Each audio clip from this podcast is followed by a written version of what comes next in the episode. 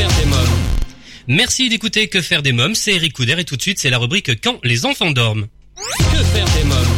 Pour cette dernière partie d'émission dédiée seulement aux grandes personnes, je vous propose d'écouter une interview de l'auteur Ludovic Spinoza. Son nouveau livre euh, sorti aux éditions Percé s'appelle Tempête solaire, le nouveau monde. Euh, bonjour Ludovic Spinoza. Bonjour Eric. Alors vous publiez aux éditions Percé Tempête solaire, le nouveau monde. Alors ma première question est la suivante. Qu'est-ce que c'est qu'une tempête solaire alors une tempête solaire, euh, bon, je suis pas un expert euh, scientifique, mais euh, en fait, une tempête solaire, c'est tout simplement des, des éruptions qu'il y a sur, sur le Soleil, comme les volcans sur Terre, et ça provoque des champs magnétiques. Et la Terre a un bouclier naturel, c'est qui laisse passer parfois au, au, pôle, c'est justement ces, ces, vents magnétiques, et c'est ce qui crée les aurores boréales, tout ça. Et euh, moi, comme je suis quelqu'un de très curieux, je m'intéresse à tout. Euh, un jour, je suis tombé sur un article justement sur le net euh, de ce genre de phénomène, et euh, j'ai décidé en fait euh, ben, d'écrire ce livre à ampleur mondiale, parce que euh, chaque année, il y a des satellites qui sont endommagés à cause de champs magnétiques. il y a des transformateurs aussi sur Terre qui, qui grillent par rapport à ces champs magnétiques. Et là, bon, ben, j'ai fait carrément un blackout mondial, voilà, tout simplement. Pourquoi avoir choisi ce thème? Ben, ce thème, euh, comme je l'ai dit tout à l'heure, euh, je, je, suis tombé dessus par hasard, en fait, et je me suis dit bon ben voilà pourquoi pourquoi pas en faire un livre euh, euh carrément avec une, une, catastrophe mais mondiale. Donc du coup c'est comme ça que, que l'idée est partie en fait. Vous aviez déjà vu des films de catastrophes? Pas du tout. Enfin, si, des films catastrophes, si, j'en ai vu beaucoup. J'ai vu des films sur les volcans, j'ai vu des films sur les tsunamis, j'ai vu des films. Mais sur ce projet-là, en fait, euh, j'en ai jamais vu sur ces catastrophes-là. Alors, combien de temps avez-vous travaillé?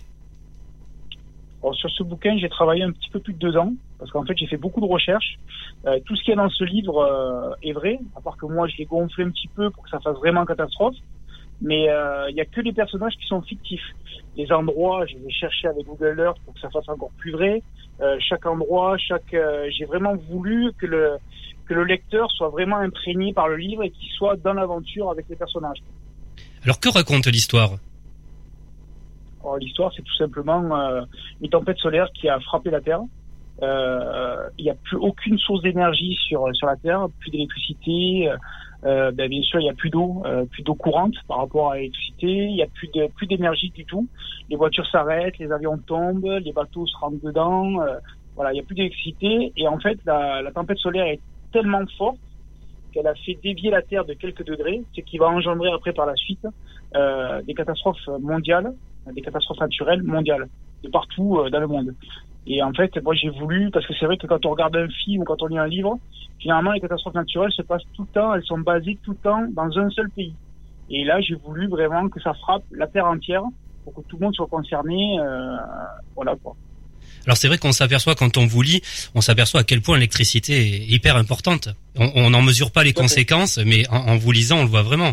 Euh, Parlez-moi de ça justement, de ce phénomène-là. Que se passe-t-il une fois qu'il n'y a plus d'électricité? Le problème, c'est que ça, personne ne le sait. C'est vrai qu'aujourd'hui, euh, le matin, on se lève pour aller bosser, on éteint son radio réveil, c'est machinal. On va appuyer sur euh, sur l'interrupteur, la lumière va s'allumer. On va prendre sa douche, l'eau sera chaude. Euh, tout ça, c'est notre quotidien, mais c'est vrai qu'on l'apprécie pas à sa juste valeur. Parce que le jour où il y aura plus d'électricité pour personne, si un jour ça arrive, c'est que euh, peut-être que ça nous pend au nez, ça on le sait pas. On n'est pas à l'abri, et c'est vrai que là, les gens se diront, c'est vrai que l'électricité était essentielle, quoi. Bien sûr. Alors parlez-moi des personnages maintenant. Il y en a plusieurs. Qui sont-ils? Les personnages, euh, il y en a plus d'une vingtaine en fait. Euh, il y a à peu près deux, trois, quatre personnages euh, dans chaque pays. Je exprès. Euh, en fait, on parlait des personnages. Si je parle des personnages, je vais parler d'histoire. Je pense que c'est pas le. je vais, je de raconter quelques trucs de du livre, quoi. Donc donc voilà.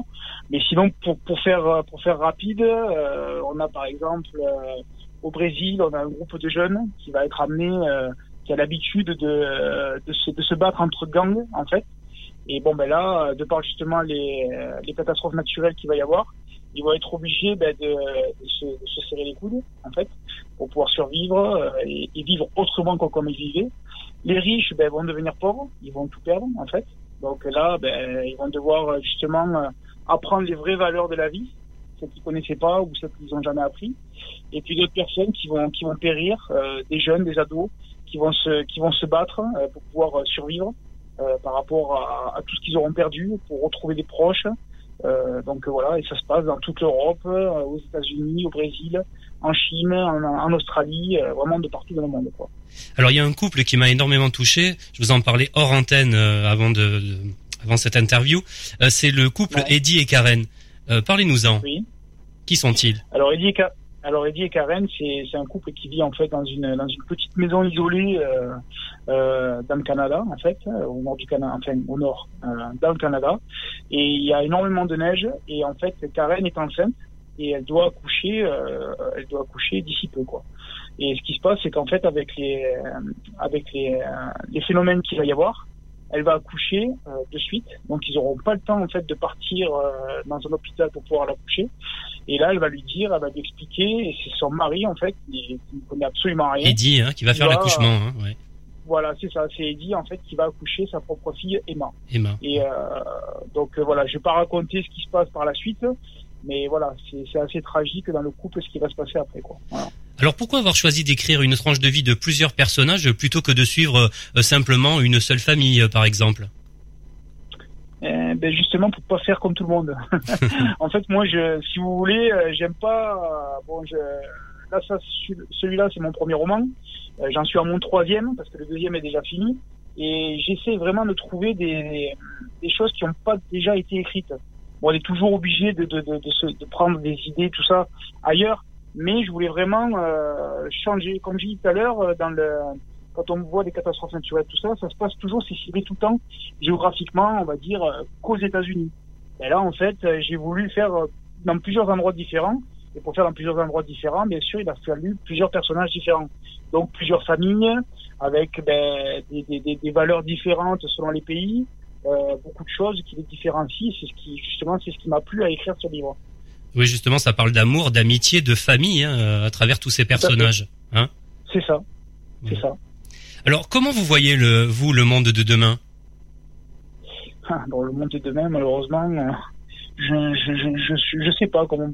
Moi, c'est vrai que bon, ben, j'aimerais un monde où tout le monde s'aime, où tout le monde, voilà quoi, un monde où il n'y a pas de guerre, où il n'y a pas de malheureusement, bon, ben ça c'est ce que beaucoup ce que beaucoup voudraient parce que bon, moi je suis papa, euh, j'ai quatre enfants, donc c'est vrai que l'avenir quand on le voit aujourd'hui n'est pas radieux.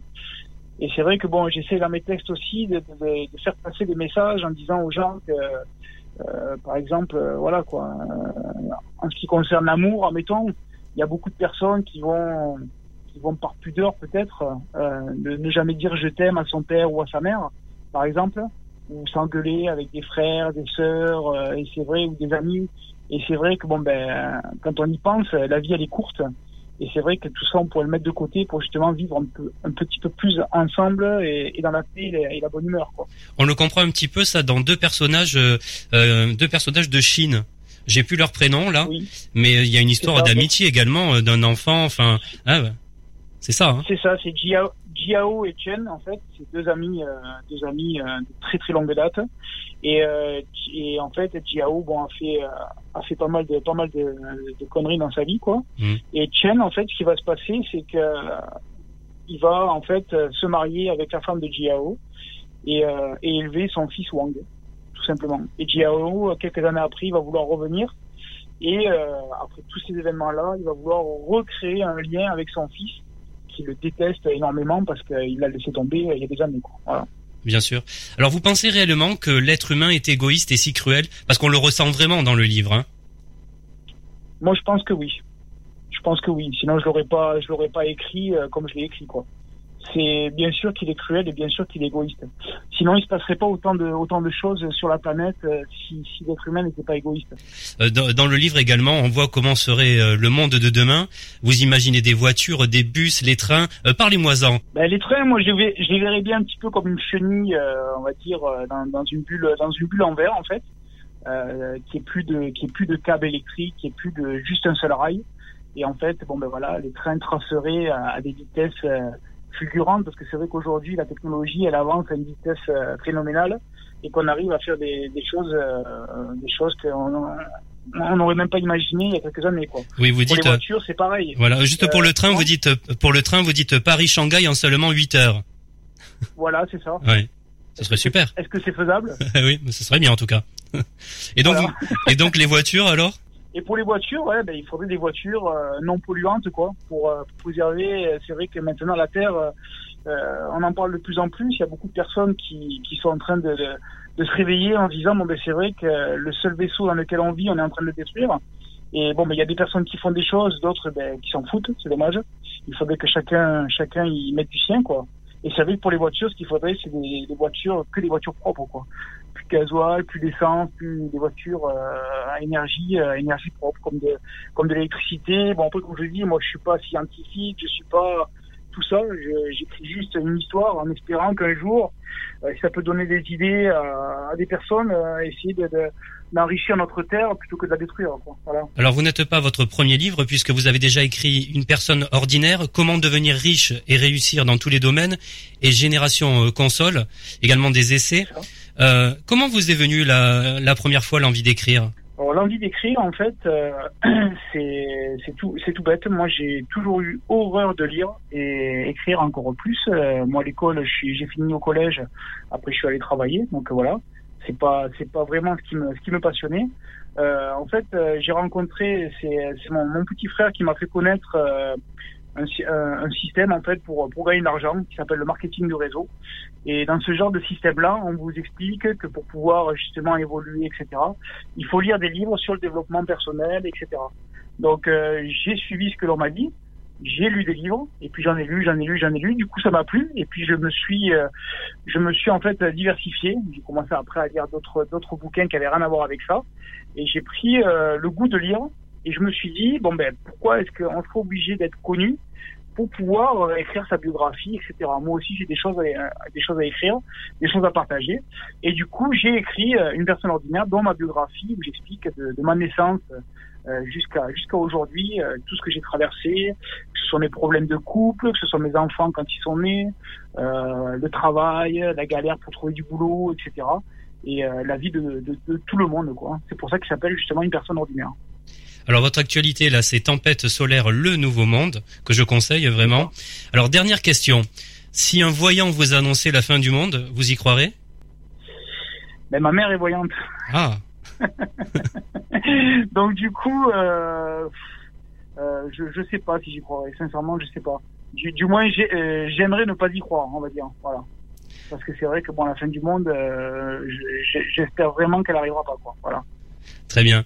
Euh, merci euh, Ludovic Spinoza, merci beaucoup. Tempête solaire, le nouveau monde aux éditions Percé, un livre de Ludovic Spinoza. Si vous souhaitez davantage d'informations sur l'auteur mais également le livre, vous trouverez un lien sur le blog quefairedesmoms.fr.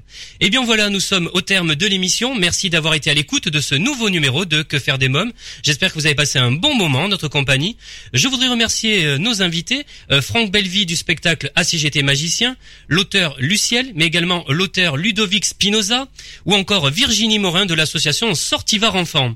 Euh, comme chaque semaine, j'embrasse très fort ma petite nièce Erika. Je vous invite à vous abonner à la newsletter de l'émission en vous connectant dès maintenant sur le blog quefairedesmoms.fr. N'oubliez pas de nous suivre sur les réseaux sociaux, Twitter, Facebook et Instagram. Que faire des mômes pour aujourd'hui, c'est terminé. Bye bye